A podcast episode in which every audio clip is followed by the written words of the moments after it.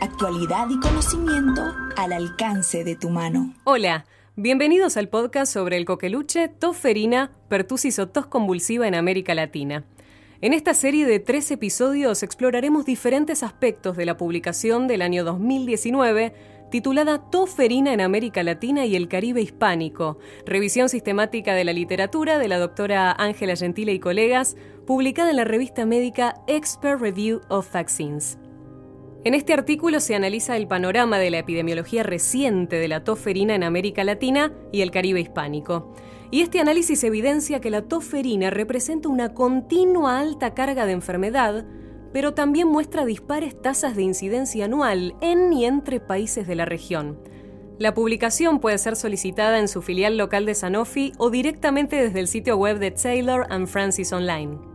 En este episodio analizaremos la situación de América Latina y consultaremos por qué el resurgimiento de pertussis sigue ocurriendo.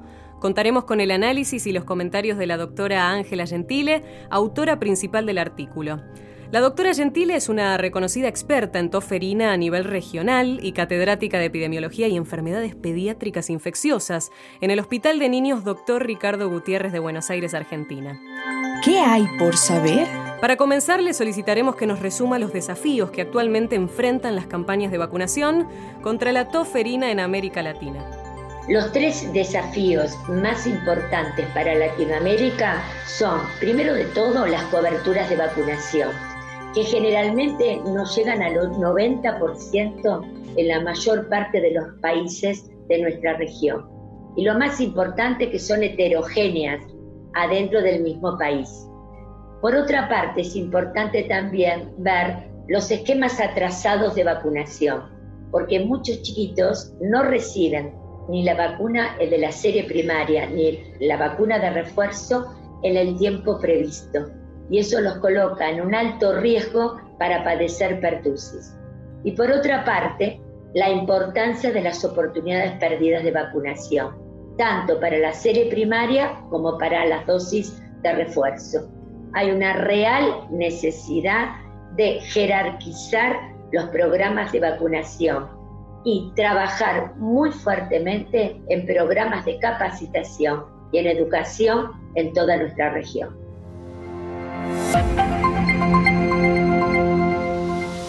En su artículo, la doctora Gentile y los coautores discuten de qué modo las diferencias en la vigilancia sanitaria, el conocimiento sobre la enfermedad en distintos grupos etarios, el acceso a las pruebas de diagnóstico y los patrones cíclicos contribuyen en conjunto a la epidemiología de la toferina que es observada en toda América Latina. Se ha observado, por ejemplo, un ciclo epidemiológico de aproximadamente cuatro años de duración, a pesar de la existencia de programas de vacunación de larga duración y de las mejoras en las tasas de cobertura durante los últimos 20 años en la mayoría de los países, independientemente del tipo de vacuna utilizada y del programa de vacunación. En todos los países de América Latina es obligatorio informar los casos de toferina, sin embargo, la definición de caso clínico y los métodos de recolección de muestras y diagnósticos son diferentes en muchos países. Por ejemplo, pocos países han introducido los exámenes PCR de forma rutinaria y prácticamente ninguno ha implementado pruebas serológicas para confirmar casos de pacientes, tanto adolescentes como adultos.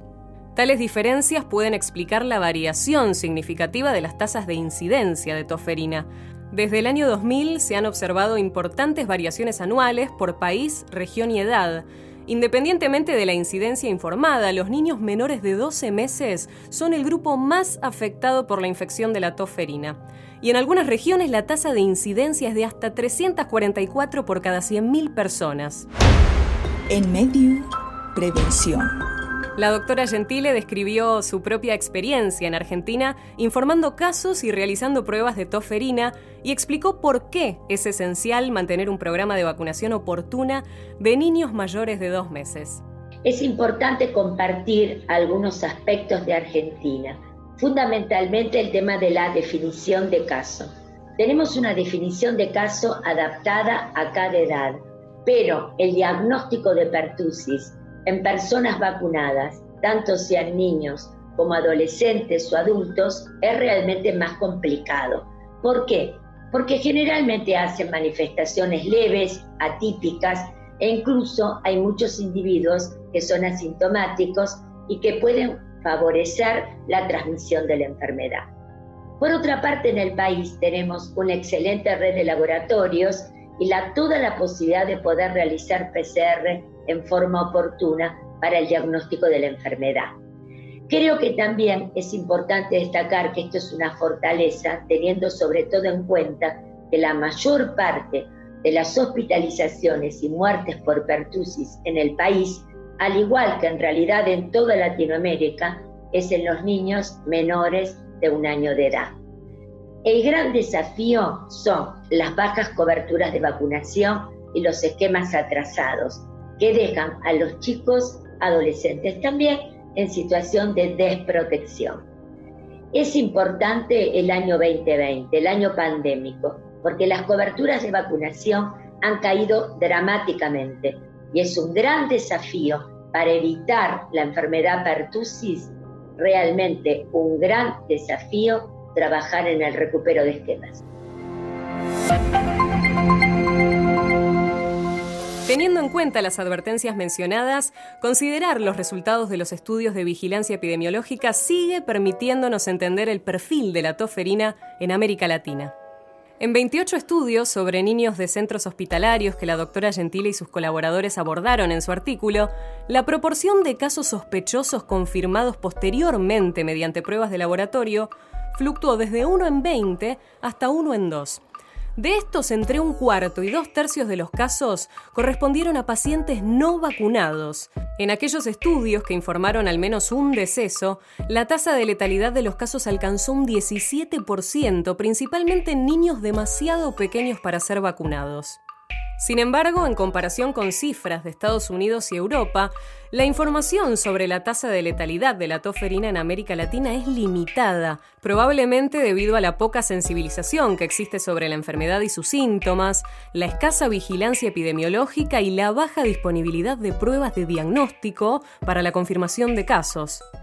Los estudios de vigilancia epidemiológica también confirmaron que los niños menores de 12 meses poseían la mayor carga de morbilidad y mortalidad, especialmente aquellos que eran demasiado pequeños para haber completado el programa de vacunación primaria. En medio, diagnóstico médico. No existe claridad sobre el efecto del uso de vacunas en tendencias de largo plazo de epidemiología de la toferina. Los datos históricos demuestran que casi todos los países de América Latina, incluidos Brasil, Chile y Argentina, lograron un descenso significativo de los casos hasta el año 2000, pero a partir de ese año se ha observado una reaparición continua de casos en muchos países. Sin embargo, la doctora Gentile y sus colegas también informaron que al examinar datos regionales en su totalidad, se registró el resurgimiento de toferina en muchos países de la región, que utilizan o utilizaban vacunas de células enteras de pertussis. En Costa Rica y Chile, por ejemplo, los brotes se registraron antes del cambio a la vacuna celular de pertussis. La información sobre la epidemiología de la toferina en América Latina es limitada porque no contamos con una buena red de laboratorios en todos los países. Esto imposibilita que el diagnóstico se realice a tiempo y la definición de caso no es uniforme. Esto dificulta comparar los datos entre diferentes países y adicionalmente existe una gran necesidad de educar a los profesionales de la salud y también a la población en general sobre los riesgos de la toferina y su prevención. Es importante, yo creo que el resurgimiento es un muy buen punto para discutir en América Latina. Existe un aumento de casos de toferina en todos los países de América Latina, utilizando las vacunas de células enteras, porque la mayoría de los países no logró una alta cobertura de vacunación para todo lo que es el esquema primario. Chile y Uruguay lograron altas coberturas de vacunación para esta serie primaria, como lo comentamos, y usan, están utilizando, utilizaron las vacunas de células enteras, pero aún así hubo brotes. Sin embargo, independientemente del tipo de vacuna usada, tanto acelular como de células enteras, los refuerzos, es decir, los boosters, son necesarios porque la protección contra la enfermedad es limitada en tiempo, aún incluso después de la infección natural. Yo pienso que los mayores retos son lograr una alta cobertura de vacunación y evitar las disparidades en cada país y entre los diferentes países. Es esencial lograr altas coberturas para el calendario primario y también para los refuerzos. En medio, reflexiones médicas. A partir del trabajo de la doctora Gentile y sus colegas, resulta evidente que el perfil de la enfermedad y la gravedad de la toferina siguen siendo un problema en América Latina, con tasas de mortalidad particularmente elevadas en niños menores de 6 meses, quienes resultan ser demasiado pequeños para completar el programa de vacunación primaria. En el año 2007, México se convirtió en el primer país de América Latina en migrar desde la vacuna de células enteras a la vacuna celular de pertussis para la dosis primaria y de primer refuerzo, lo que coincidió con un descenso en las tasas de toferina durante los primeros años de su implementación. Las tasas de morbilidad y mortalidad también descendieron inmediatamente después de ese cambio, pasando de 42 decesos durante el año previo al cambio a solo 9 decesos al año siguiente, aunque esto podría atribuirse a diversos factores, incluido el patrón cíclico de la enfermedad. En el año 2010 y en el 2014, respectivamente, Costa Rica y Panamá también implementaron el cambio a la vacuna celular de pertussis para las dosis iniciales. Más recientemente, en el año 2018, Chile cambió a la vacuna celular de pertussis para las dosis iniciales y de refuerzo. Actualmente Costa Rica y Chile son los únicos países que utilizan vacunas a celulares de pertussis en el esquema primario y para refuerzos, y en los futuros episodios de esta serie de podcast analizaremos la experiencia de ambos países. Para finalizar, solicitamos a la doctora Gentile un resumen de los desafíos actuales para la vigilancia epidemiológica en América Latina. Los tres desafíos más importantes para lograr la vigilancia epidemiológica en Latinoamérica son, primero de todo, incrementar el conocimiento de la enfermedad pertussis y las características clínicas en cada grupo de edad. Por otra parte, establecer una adecuada red de laboratorios con buena calidad para el diagnóstico en todos los países. Y por otra parte, proveer guías de manejo clínico para poder identificar los casos, adecuadas guías de tratamiento y también de control de brotes. Para finalizar este episodio, queremos agradecer a la doctora Gentile por sus comentarios y a ustedes por escucharnos. Si desean leer el análisis y profundizar la comprensión de los puntos que tratamos hoy, el artículo se publicó en la revista médica Expert Review of Vaccines, disponible en su filial local de Sanofi o en el sitio web de Taylor and Francis Online. En el próximo episodio abordaremos en profundidad la variabilidad en los programas de vacunación, la importancia de una vacunación oportuna y la notificación de los efectos adversos. Además, analizaremos el cambio de Costa Rica a la vacuna celular de pertussis en combinación con la vacuna inactivada del polio, con el coautor de la doctora Gentile, el doctor Rolando Ulloa Gutiérrez. Hasta pronto. Las opiniones expresadas en este podcast representan la visión profesional de los expertos en la materia material diseñado exclusivamente para educación médica. Mediu, actualidad y conocimiento al alcance de tu mano.